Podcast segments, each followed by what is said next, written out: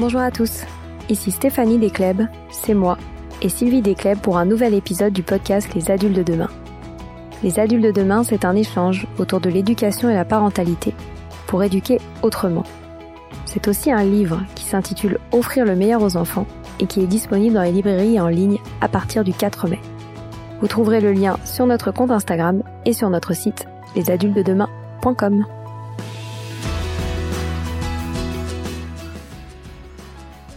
Sharon, fondatrice de Startup for Kids, nous raconte ce qui l'a mené vers l'entrepreneuriat dans l'éducation sans langue de bois.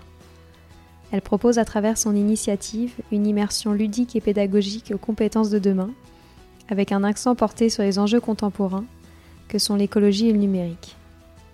Nous avons parlé de son cheminement jusqu'à l'entrepreneuriat, des échecs et des obstacles auxquels elle a fait face, et surtout de ces instants de joie qu'elle vit au quotidien avec les jeunes qu'elle accompagne. Je vous souhaite un très bon moment et à très vite. Bonjour Sharon. Bonjour Stéphanie.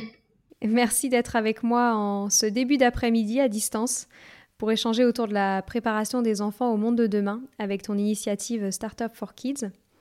Pour te présenter rapidement, tu as débuté ta carrière professionnelle euh, dans le marketing et les partenariats à l'international en entreprise. Puis, tu as décidé de changer de voie pour devenir entrepreneur dans l'éducation, avec une première entreprise qui s'appelait Scientibox, puis avec aujourd'hui maintenant Startup for Kids. J'aime souvent demander à mes invités ce qu'ils ont gardé comme souvenir de l'école, et j'aimerais bien savoir ce qu'est le tien. Alors moi, c'est pas un souvenir, c'est plutôt ce sentiment où euh, il y a des périodes. Euh, le primaire, j'étais très très très heureuse, et puis après, ça devient plus compliqué. Euh, et c'est marrant parce que euh, j'ai surtout remarqué des choses que j'avais pas remarquées euh, spontanément, auxquelles j'ai pas pensé. Et comme tu le sais peut-être, j'interviens souvent pour parler des femmes dans le numérique. Et je m'étais jamais posé la question, mais maintenant je m'en souviens assez clairement. Hein. J'avais un prof de physique au collège qui me détestait hein, et, et, en fait je savais pas pourquoi j'étais j'étais première de la classe ex aequo avec un garçon. Hein. Et moi, quand j'avais mes 19 sur 20, il me balançait la copie à la figure quasiment. Et, et je peux pas mettre ma main à couper, mais je pense que le côté euh, misogyne et euh, la physique, c'est pas trop pour les filles, euh, faisait partie du problème. Donc voilà, ça c'est un souvenir qui, j'avoue, m'a pas mal marqué et surtout pas mal dégoûté de des sciences, de cet apprentissage alors que, euh, bah, évidemment, jusqu'à la fin du collège, j'étais euh, plutôt, euh, plutôt très très forte dans la matière. Et voilà, j'avais pas fait le, le, lien en fait, je l'ai fait récemment en en parlant. Et ça, c'était en troisième, donc je pense que c'est ce qui a fait que le lycée, c'était pas aussi heureux pour moi que, que les périodes d'avant. Et ça a influencé, j'imagine, ton choix d'orientation scolaire? Euh, bah, indirectement parce que là où naturellement j'aurais fait euh, ce qui s'appelait euh, S à l'époque, C, C même, hein, oh là là, ça date, hein. c'était le bac C. Hein. c'est vrai que du coup mon niveau a baissé de façon conséquente et finalement ça change un peu le cours des choses pour toi, que tu le veuilles ou non, parce que tu réfléchis pas vraiment comme ça quand tu es jeune. En tout cas moi, parce que j'étais j'étais assez rebelle aussi par rapport à, à l'école et euh, voilà, je me, je me suis peut-être un peu laissé porter aussi euh, par la suite de ben, tu vas où, tu suis ton orientation sans vraiment choisir en fait. Hein, C'était plus euh, et je pense qu'on était aussi euh, moins bien accompagnés à l'école et moi j'ai grandi dans une ville de province. Et je pense que ça joue aussi par rapport aux perspectives euh, que tu peux avoir et euh, tu connais pas tellement la diversité des, des métiers, la diversité des options qui s'offrent à toi. Donc euh, voilà, je me suis un peu laissé porter par, euh, je dirais, porter par le courant. Euh, même si finalement je suis vite revenu à mes premières amours avec Scientibox. je me dis c'est marrant parce que voilà, en fait j'y retourne. Et pourquoi tu dis que tu étais euh, rebelle à l'école? Euh, Je saurais pas dire exactement. Tu sais, c'est des souvenirs. Euh, j'ai 50 ans, donc les souvenirs sont sont peut-être un peu vagues. C'est toujours des des sensations plus que plus que des faits, mais je faisais toujours partie des groupes. L'ambivalence, j'étais à la fois dans les groupes un peu turbulents, un peu rebelles, et puis j'étais aussi avec bah, la tête de classe, puisque j'étais dans la tête de classe, donc j'oscillais d'un groupe à l'autre sans peut-être savoir trop comment me me positionner. Et puis euh, puis voilà l'autorité finalement c'est un fil conducteur. J'ai peut-être toujours eu du mal avec avec le concept même quand j'étais en entreprise les deux les deux managers que j'ai eus m'ont dit alors qu'on avait des très bonnes relations que j'étais ingérable. Même en étant resté des années, puisque je suis resté plutôt longtemps dans mes entreprises, donc donc voilà, et ça a toujours été aussi, j'ai toujours été un peu difficile à gérer. Pourquoi tu as décidé de te reconvertir euh, professionnellement dans le monde de l'éducation? Alors, je ne sais pas si je peux, encore une fois, je me laisse un peu porter par le vent. Je ne sais pas si je peux dire que j'ai, décidé, hein, puisque, euh, en fait, quand j'ai monté euh, Scientibox, je sortais d'un, projet euh, d'une entreprise et j'avais pas envie de reprendre un projet de salariat tout de suite. Moi, quand je travaille dans une entreprise, en fait, c'est mon projet, donc ça peut paraître peut-être un peu bizarre, mais je suis autant investi que, que mon patron dans le projet. Et euh, donc, je voulais faire une espèce de, de passage sur un projet perso. Et quand j'ai réfléchi à, à quoi faire. Hein. J'étais dans cette période où je faisais du conseil euh, en marketing digital, puisque c'était euh, une de mes expertises. Et je réfléchissais en parallèle à euh, un projet que je pouvais monter. Et à cette époque, un de mes enfants s'intéressait beaucoup à la science, était très jeune et j'avais pas du tout envie de l'inscrire dans un atelier spécifique. Donc, pas spécialement du code, pas spécialement d'astronomie, etc. Euh, donc, euh, j'ai pas trouvé ce que je cherchais, qui était un éveil assez générique à la science, et c'est comme ça que j'ai monté euh, Scientibox. Hein. Et euh, du coup, je suis vraiment euh, rentrée par cette approche où j'ai appris en faisant, et je suis rentrée comme ça dans l'éducation, et, et j'ai adoré. Hein, j'ai adoré ben, avoir de l'impact, sentir que j'avais de l'impact, apprendre tout le temps. Et Scientibox n'existe plus aujourd'hui? Non, j'ai arrêté. Euh... Alors, euh, globalement, je pourrais dire que la boîte a, a fini par. C'était un échec en fait. J'ai eu un succès d'estime. Hein. J'avais des abonnés qui, même au bout de 20 box, me disaient Mais non, euh, on est trop triste, etc. Mais j'en avais vraiment pas assez. Hein. Et donc, euh, mon autre phrase favorite, c'est que j'ai fait un pivot euh, en passant de, de Scientibox à, à Startup for Kids. C'est la façon élégante de dire que le projet n'a pas marché.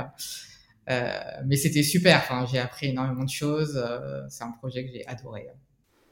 Et en même temps, c'est certainement le cheminement par lequel tu devais passer pour arriver à Startup for Kids. Ouais, ben, totalement en fait, parce que j'ai un peu cumulé les difficultés sur Scientibox, la production, j'y connaissais rien, la science, du coup, j'avais pas un background euh, très solide, l'éducation, je connaissais pas du tout le milieu. Hein. Donc euh, après c'était super parce que j'ai appris à m'entourer. On faisait un magazine conséquent tous les mois, 32 pages, plus des expériences, etc. Donc j'ai appris à m'entourer, j'ai rencontré plein de gens de l'éducation, j'ai rencontré plein de scientifiques, de chercheurs. Euh, donc euh, c'est comme ça que je suis rentrée dans, dans l'écosystème et du coup Startup for Kids, bah oui j'avais déjà des bases euh, assez solides, un bon réseau pour lancer le projet. Et tu n'avais pas peur de te lancer dans l'aventure entrepreneuriale? Euh, pas vraiment. Alors, euh, faut dire ce qui est. En France, on est un peu privilégié puisque quand on quitte euh, ces entreprises, ben, on a euh, Pôle Emploi qui est le premier financeur des startups en France. Alors, on va dire que c'est à double tranchant parce que du coup, on est dans une situation un peu confortable. Et j'ai un petit défaut qui est que je me projette assez peu dans, dans l'avenir en fait. Donc, quand j'ai une envie, j'y vais. Et euh, j'ai peut-être instinctivement un petit côté où je mesure le, le risque que je prends. Donc, euh, en gros, je me dis, euh, je peux y aller, je peux pas y aller. Si j'y vais et ça se plante, euh, au pire, qu'est-ce qui se passe Donc, j'essaye de pas dépasser cette limite du au pire quoi, qui est un peu ma devise dans la vie, en fait. Est-ce que tu pourrais nous expliquer en quoi consiste Startup for Kids? Alors, Startup for Kids, l'ambition, c'est vraiment de préparer les jeunes au monde de demain Euh, sachant que pour moi, il y a deux challenges qui, qui, se posent à eux. Enfin, pour moi, de façon assez universelle, je pense qu'on peut le dire. C'était euh, l'émergence du numérique. Alors, je dis émergence parce que même si aujourd'hui, ça fait vraiment partie de, de nos vies, mais souvent les jeunes ont des parents qui connaissent, qui connaissent pas nécessairement le numérique. Et du coup, on se trompe un peu sur la connaissance de, des, des, jeunes par rapport au numérique. Euh, je déteste l'expression digital native, par exemple, euh, parce que en gros, euh, oui, ils sont utilisateurs, mais ils sont pas utilisateurs avertis. Ils savent pas pourquoi, ils savent pas dans quelle mesure. Ils ont toujours une envie d'aller plus loin pour ceux qui connaissent, plutôt que de réfléchir au pourquoi et au sens. Comme j'aime bien euh, dire euh, aux parents, euh, eux, ils savaient tourner les pages d'un livre, c'est pas pour ça qu'ils étaient Zola, et les enfants, ils savent naviguer sur leur iPad, c'est pas pour ça qu'ils sont Zuckerberg. Ouais, le deuxième défi, évidemment, c'est c'est l'enjeu écologique. Et du coup, c'est vrai que ça impacte beaucoup ce qu'on fait. On a toujours été dans le tech for good. On travaille beaucoup en projet avec les jeunes. Donc, on a toujours euh, travaillé sur des projets à impact. On les a fait travailler sur des projets à impact, réfléchir, se projeter. Euh, et de plus en plus, en fait, euh, on va vers euh, réfléchir à l'usage qu'ils font de la tech. Donc, c'est pas la high tech pour la high tech, c'est plutôt euh, bah, est-ce que j'utilise la bonne technologie? J'aime bien la right tech. Donc un mix de high tech, low tech ou pas de tech. c'est vraiment réfléchir à un projet pour changer le monde. Euh, en tout cas le rendre meilleur et puis euh, voir à quel endroit je peux avoir besoin de technologie parce que c'est pas nécessaire partout tout le temps euh, et avoir plus un esprit critique hein, par rapport à, à ces usages et à l'impact de ce qu'on fait. Et concrètement, si un jeune a envie de participer aux initiatives Startup for Kids, comment il peut faire? Alors, bah, on propose plein de formats en fait au fil de l'année. Donc, je dirais que la première étape, c'est de s'inscrire sur nos newsletters. Euh, parce qu'on ne fait pas des ateliers hebdomadaires euh, auxquels on peut participer une fois de temps en temps. Donc, euh, on a vraiment différents programmes. un de nos gros programmes qui regroupe quelque part l'ensemble des compétences qu'on peut avoir, c'est un programme qui s'appelle Changemaker. Changemaker, c'est un programme qui est destiné aux filles de 12 à 18 ans. Euh, et l'idée, c'est vraiment de leur faire monter un projet de A à Z. Hein. Donc, euh, elles vont euh, d'abord réfléchir à la thématique, sachant qu'on donne évidemment un cadre. ça va être des thématiques autour de bah, l'écologie, le handicap ou l'égalité de genre. Après, si elles veulent faire autre chose à impact, c'est évidemment ouvert. Et elles vont suivre tout un processus où on fait intervenir des personnes qui sont expertes du sujet pour leur donner une base. Elles vont après euh, réfléchir euh, sur la base de design thinking euh, à quel projet elles pourraient faire, quels problèmes elles, elles règlent de façon précise. Et elles sont accompagnées de bout en bout par des, des experts, des professionnels. Elles ont une équipe de développeurs qui les aident à, à monter le projet. Et elles vont jusqu'à réfléchir au plan de lancement, etc. Et, et on arrive à la fin de l'année scolaire. Donc ça, c'est vraiment des rendez-vous sur toute l'année. Et après, on a plein de formats euh, ponctuels, des, des événements, euh, etc. Et là, on lance une application hein, euh, qu'on va pouvoir euh, démarrer en, en bêta-test fin octobre. Et, et, donc là, on aura accès à beaucoup de, pratiques, d'ateliers, de connaissances des métiers, etc. Donc, euh, voilà, bah, on a hâte de lancer l'application puisque l'idée c'est que l'application on peut l'utiliser euh, ou euh, seul en stand-alone et faire des parcours d'apprentissage sur différentes thématiques. Euh, l'idée c'est que c'est vraiment très très engageant, c'est vraiment des ateliers qui font. On a essayé de transposer nos ateliers au format numérique. Il y a aussi de la vidéo pour connaître les métiers des différentes thématiques parce que c'est parfois difficile de se projeter justement sur l'avenir. Donc sur un parcours, sur un thème, on va mixer euh, ateliers, vidéos, quiz, etc. Euh, et on essaie de les mixer avec nos formats en présentiel. Donc si tu viens à un événement et que tu fais l'atelier euh, qui est euh, le miroir de celui qui est en ligne, et eh ben, tu vas valider ton atelier de la même façon que si tu étais sur l'application. Génial, ah, c'est super. Parce que on entend souvent autour de l'éveil au numérique pour les jeunes que cela passe par un apprentissage de la programmation informatique ou robotique. Qu'est-ce que ça englobe de plus ou différemment votre approche? Euh, Je dirais que la différence est vraiment de réfléchir à l'usage que tu veux faire. On part du sens en fait pour arriver à l'outil, euh, ce qui n'exclut pas qu'on puisse faire des ateliers sur euh, différents outils, mais euh, c'est plus un moyen qu'une fin. après, là où c'est particulièrement intéressant, le, le, code ou la robotique, etc., c'est que tu rentres dans une logique mais euh, pour moi, c'est plus facile de rentrer dans cette logique par le sens, en comprenant, surtout si c'est toi qui as créé le sens, c'est toi qui as imaginé ton projet. Euh, donc c'est plus facile comme porte d'entrée, c'est plus motivant surtout hein, que de rentrer par l'autre côté qui est directement j'apprends à coder. Bah non, t'apprends pas à coder, en fait, tu veux monter un projet et tu utilises le code pour ton projet. Et qu'est-ce que tu penses euh, de la surexposition des jeunes aux écrans? Alors, euh, bon, déjà, il y a 12 000 études sur le sujet, donc euh, on peut toujours s'y référer avec des temps euh, d'utilisation, etc.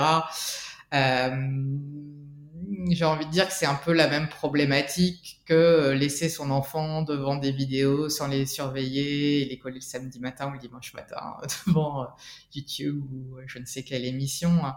Euh, ça va être plutôt l'enjeu de ce qu'ils font, de comment je les éveille au sujet, comment je voilà, après les réseaux sociaux, bah, pas les mettre trop tôt dessus, leur expliquer les enjeux euh, et euh, l'addiction que ça peut provoquer. Donc pour moi, c'est vraiment une, une question d'éducation et c'est en ça que je te disais euh, avant que le problème, c'est surtout que beaucoup de parents ne connaissent pas les, les enjeux, les réseaux sociaux. Alors, ils vont être un peu sur Facebook, mais mais l'adolescence, c'est vraiment une phase, la phase difficile à passer, je veux dire. Euh, après, tu as des, des, délais à respecter, des temps euh, d'accompagnement de tes enfants, à quel âge tu les autorises, tu leur autorises, quelle durée. Mais euh, l'adolescence et quand ils commencent vraiment à être en relation avec leurs amis, c'est là qu'il faut bah, les accompagner sur ce qui se fait, ce qui se fait pas, le temps que tu peux y passer, être très explicite sur, euh, sur les risques, l'addiction que ça peut proposer, être accro au like euh, ou accro à l'image que tu peux projeter de toi sur les réseaux. Donc euh, c'est pas tant le temps d'écran qui est problématique ou la surexposition, c'est peut-être la méconnaissance, le manque d'éducation. mais après j'ai bien conscience que c'est un enjeu complexe. donc voilà, on essaye aussi de, montrer aux gamins que le temps d'écran, on peut l'utiliser à des fins euh, autres que juste euh, se prendre en photo sur Instagram euh, en projetant une vie qui n'est pas sa vie. Et vous sensibilisez beaucoup sur l'addiction? Alors sur l'addiction de façon générale, oui, on fait on fait quelques ateliers systématiquement sur nos événements, sur le lien aux jeux vidéo, mais à la fois pour aux jeux vidéo, aux réseaux sociaux, etc.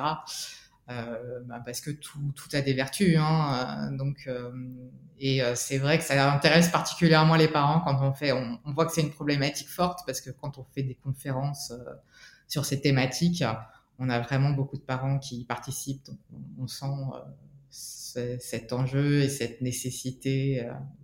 Et tu as des conseils à donner aux parents qui justement sont effrayés par cette potentielle addiction aux écrans de leurs jeunes? Bon, je dirais que c'est euh, l'éducation exactement comme on peut la faire sur d'autres sujets. Donc, euh, vraiment limiter dès le plus jeune âge euh, l'utilisation de l'écran, donner un cadre en fait de, bien structurer, que cette norme elle soit normale. Après, je dis ça, hein, je vois bien, je vois bien dans mon entourage l'enjeu de de, à l'adolescence justement limiter euh, le temps d'écran. Mais j'ai envie de dire que tant que ça impacte pas cette période-là sur la sociabilisation sur les notes euh, etc euh, ben c'est pas grave. C'est à partir du moment où effectivement ça commence à devenir euh, ils viennent pas à table quand on les appelle parce qu'il faut absolument qu'ils finissent la, la, partie ils ont moins de relations avec leurs parents ils sortent moins avec les copains.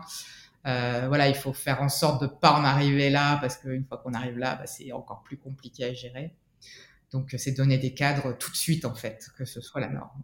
Tu as parlé aussi euh, du volet écologique de ton initiative. Comment est-ce que ça se concrétise dans ce que vous transmettez aux jeunes? Euh, bah, Ça se concrétise par les thématiques euh, qu'on leur propose, hein, euh, par les intervenants qu'on fait, euh, qu'on fait venir. Hein.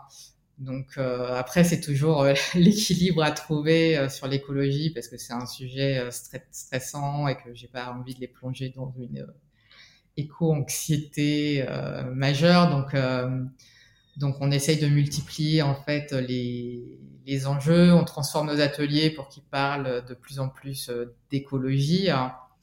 Donc euh, c'est plus de la sensibilisation et essayer de les faire euh, s'engager, mais en voilà en essayant de pas aller trop loin parce que ça peut, ils sont déjà assez stressés euh, et moi, ce que j'ai pu constater, bah, déjà à titre personnel, c'est que quelque part, euh, plus on est euh, engagé sur les sujets, plus on est partie prenante, et moins c'est stressant quelque part. Euh, parce qu'on n'est pas désarmé à se dire ok ça m'arrive ça me tombe sur le sur le coin du nez je sais pas comment gérer. En fait on se sent plus acteur de son futur. Et dans, l'action réside quelque part le, bien-être. C'est vrai. Et est-ce que tu as observé euh, des bienfaits particuliers de ton initiative sur les jeunes euh, qui, sont qui ont participé à des événements Startup for Ouais, carrément. Euh, alors évidemment, c'est très différent entre les jeunes qui ont participé à un événement ponctuel, des ateliers, et ces, ces projets-là. Le but, c'est juste de semer une graine mais euh, ouais, on a des retours, que ce soit des parents ou des participants euh, très positifs, qui découvrent euh, ou des pratiques ou des solutions ou des métiers qu'ils ne connaissaient pas. Et sur les programmes plus longs, qui peuvent être de une semaine à toute l'année scolaire, l'année scolaire, c'est carrément transformant. Enfin, les, les, les, filles qui démarrent le programme, au bout d'un an, c'est pas les mêmes. elles ont acquis énormément de maturité, d'esprit critique elles savent travailler en équipe, euh, elles savent monter un projet, elles ont une aisance à l'oral qu'elles n'avaient pas au début de l'année. Enfin, ouais, c'est très transformant. Hmm. Et vous travaillez avec le milieu scolaire? Euh, on fait venir des écoles, on communique avec les écoles, on a beaucoup d'enseignants qui sont euh, autour du projet quelque part. on travaille avec le ministère de l'Éducation nationale, donc voilà, notre priorité c'est pas de rentrer dans l'école, c'est de rester entre guillemets à côté. Hein. On a déjà fait des interventions dans des lycées. Hein. Euh, je trouve qu'on n'a pas du tout ce même, euh, ce même engagement. En fait, les sortir de leur cadre habituel, hein, euh, c'est vraiment un plus. Hein. Oui. Et en plus, du coup, ils rencontrent de nouvelles personnes, je suppose. Les jeunes, ils sont mélangés avec d'autres. Ouais, alors ça, c'est un sujet marrant. J'ai eu souvent la question. on essaye au maximum d'intervenir auprès de tous les publics, y compris publics, euh, on va dire, défavorisés ou plus loin de, ces enjeux. Et euh, on a pu me faire la remarque, euh, pourquoi, pourquoi tu ne t'adresses pas que à ces publics et bah, la réponse, elle est bête, qui est que effectivement, un quelqu'un qui a grandi dans un, quartier difficile, donc qui n'a pas nécessairement de repères positifs autour de lui, bah, le faire découvrir des lieux inspirants, partager avec des jeunes qui, vivent d'autres choses, bah, c'est hyper motivant. Et euh, dans l'autre sens, euh, faire prendre conscience aux gamins, entre guillemets, privilégiés que tout le monde ne vit pas comme eux, bah, c'est euh, à la fois une source d'inspiration, de relativiser, réaliser sa chance et euh, avoir des équipes euh, mixtes euh, dans tous les sens, donc filles garçons sur les autres programmes que Changemaker ou diversifier en typologie de population, mais c'est hyper riche pour les projets. Et je sais que c'est très important pour toi le sujet des femmes dans le numérique, et je pense que ça a inspiré le, programme dont tu parles pour, pour les femmes justement dont tu as parlé tout à l'heure. J'aimerais bien que tu nous dises pourquoi c'est un combat essentiel pour toi. Euh, bah, pour moi déjà ça rentre dans, dans l'écologie parce que l'écologie c'est pas que euh, la nature euh, etc c'est aussi euh, l'égalité euh, entre les humains pour pas dire les, les hommes hein. donc pour moi ça en fait partie faire évoluer donner accès finalement aux femmes à tous les métiers à toutes les situations professionnelles de leur donner confiance mais c'est essentiel pour euh, la progression dans l'entreprise. Euh. L'éducation des femmes, c'est un enjeu. Alors nous, on n'intervient pas sur le sujet, mais c'est un un enjeu dans les dans les pays en voie de développement. Euh, c'est voilà, donc partout, il faut œuvrer pour l'égalité de genre. Hein. c'est essentiel. Euh, et pour revenir sur le programme Changemaker, on a pu me demander aussi pourquoi on faisait un programme euh, en non-mixité. euh, déjà, c'est une toute petite partie de nos programmes, hein, puisque c'est une cinquantaine de filles, alors qu'on voit plusieurs milliers de jeunes euh, par an. Et euh, de fait, on, on, a constaté sur d'autres programmes bah, que les filles avaient moins tendance à prendre la parole, qu'elles étaient moins lead sur les projets. Euh, bah parce que sociologiquement ça s'est fait comme ça, dans l'école ça se passe comme ça, etc. pour des raisons diverses et variées. Hein. Euh, et sur Changemaker, on peut aborder des sujets euh, plus sensibles comme le harcèlement, etc. Donc avoir cette cette zone en fait à la fois d'expression dans le jeu et à la fois où c'est elles qui prennent confiance en elles pour derrière plus facilement bah, être avoir du leadership quelque part euh, voilà, avoir cet espace en fait en non mixité, c'est aussi, euh, c'est aussi enrichissant pour elle. Bien sûr, ah bah, c'est certain.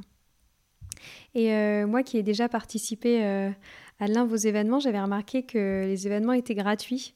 Et donc je te pose une question pour l'entrepreneur que tu ouais. es. Comment est-ce que tu fais pour financer tes activités? Quand il y a cette, notamment cette dimension de gratuité Ouais, eh ben on travaille en partenariat avec euh, soit des, territoires euh, quand on va euh, en région, soit avec diverses institutions et euh, des entreprises. Euh, et les entreprises partenaires, on les engage toujours dans les programmes. Donc l'idée, c'est que les collaborateurs euh, viennent, interviennent, animent, présentent leur métier, etc. Donc euh, ça a une double vertu qui est euh, financement évidemment euh, et du contenu, de l'apport de contenu. Pour les jeunes, en plus, ça leur permet de découvrir les métiers. Hein. Donc, donc, voilà, c'est intéressant, sachant qu'on a une pluralité d'intervenants puisqu'on va faire intervenir les collaborateurs de nos sponsors qui sont plutôt des entreprises, au moins des ETI et des grands groupes. Euh, et après, on fait intervenir, euh, pour le coup, plein de start-upers, des gens qui travaillent dans des associations ou des influenceurs, etc. Donc, on essaie d'avoir euh, vraiment une typologie d'intervenants extrêmement variée. Oui. Moi, tu dois être fier euh, du succès que c'est aujourd'hui, parce qu'en plus, si je me trompe pas, tu as quand même une petite équipe derrière toi. Ouais, on est une dizaine maintenant. Hein. Euh, fier, euh, ouais, je suis pas tant, pas tant de la taille de l'équipe ou euh, du succès, c'est presque des des succès individuels que, que j'adore. On a, j'avais été marqué à, à, Lille, on a une, une ado qui, qui, avec son équipe, a gagné euh, le hackathon. Elle est montée sur scène euh, devant plusieurs centaines de, jeunes. Elle a dit, je suis trop fière, c'est la première fois que je suis première à quelque chose, mes parents, ils vont être trop fiers. Voilà, ça, ça fait plaisir. Euh, on a eu un projet avec des jeunes en situation de handicap. Euh, pareil, on les voit prendre, monter des projets euh, super quali à la fin de la journée. Euh, c'est des handicaps, des retards mentaux. Hein. Donc, être hyper fier de présenter, on avait tous, on était tous au bord des larmes. Et pareil pour le programme Changemaker, les filles l'année dernière, elles ont pitché à, à Vivatech. Elles étaient sur une grande scène centrale, hyper impressionnante, avec des caméras tout autour d'elles. Donc c'était un ring, donc c'est en plus euh, hyper difficile comme euh, comme euh, structure. Et euh, la régie, euh, ils étaient entre eux en train de parler en disant non, mais faut qu'on appelle les start-upers. Elles sont trop fortes, franchement, elles sont vachement mieux que les, que les start-upers qui ont qui ont pitché avant. Donc voilà, c'est des plus que le volume quelque part, c'est les, les petites victoires individuelles qui me qui m'apporte énormément de satisfaction, euh, les messages qu'on reçoit des parents, enfin bon voilà, c'est ce genre de choses qui me qui me motive à, continuer, recommencer, aller plus loin. Je comprends. Et tu as parlé tout à l'heure euh, de la collaboration que vous avez avec euh, le ministère de l'Éducation nationale. Comment est-ce que se passe ce partenariat? Parce que j'ai souvent entendu dire dans le monde associatif qu'il était très compliqué de travailler euh, avec, euh, avec l'éducation nationale et le milieu scolaire qui est souvent euh, en France assez cloisonné. Ouais. Comment est-ce que comment est-ce que toi tu as vécu tout Alors, ça? Alors le début a été très très très très très difficile, hein, je vais pas mentir. Hein. on a mis beaucoup de temps à se faire accepter quelque part. Hein. et au bout de quelques mois à essayer d'arriver à quelque chose, en fait, j'ai lâché l'affaire. J'ai dit, c'est pas grave, on fait nos trucs sans le ministère. On avait déjà des classes euh, qui venaient, des enseignants qui venaient de, de l'école publique. Donc, en fait, je me suis dit, je vais pas, je vais pas m'embêter, euh, c'est trop compliqué, euh, j'aime pas, c'est que ça doit pas se faire. Et après, bah, j'ai eu dans mon réseau finalement, puisque je fréquentais beaucoup les associations de l'éducation, etc.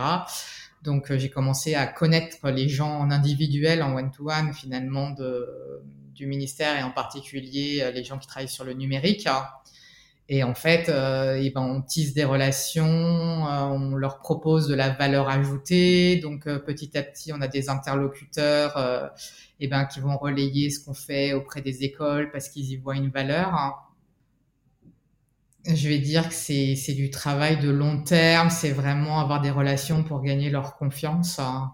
Et euh, bah, ce que je trouve euh, parfaitement normal, hein, quelque part, puisqu'ils ont la responsabilité de tellement de, de jeunes et un impact euh, majeur sur la société que voilà, c'est normal. Et euh, après, depuis quelques années, il y a quand même vraiment une ouverture au projet extérieur. Hein il y a beaucoup d'appels à projets, il y a beaucoup euh, les rectorats de plus en plus euh, travaillent aussi avec euh, des structures, soit des associations ou des, des entreprises. donc l'idée c'est que ce soit en cohérence, qu'on quelque part rentre dans les dans les critères de ce qu'ils cherchent.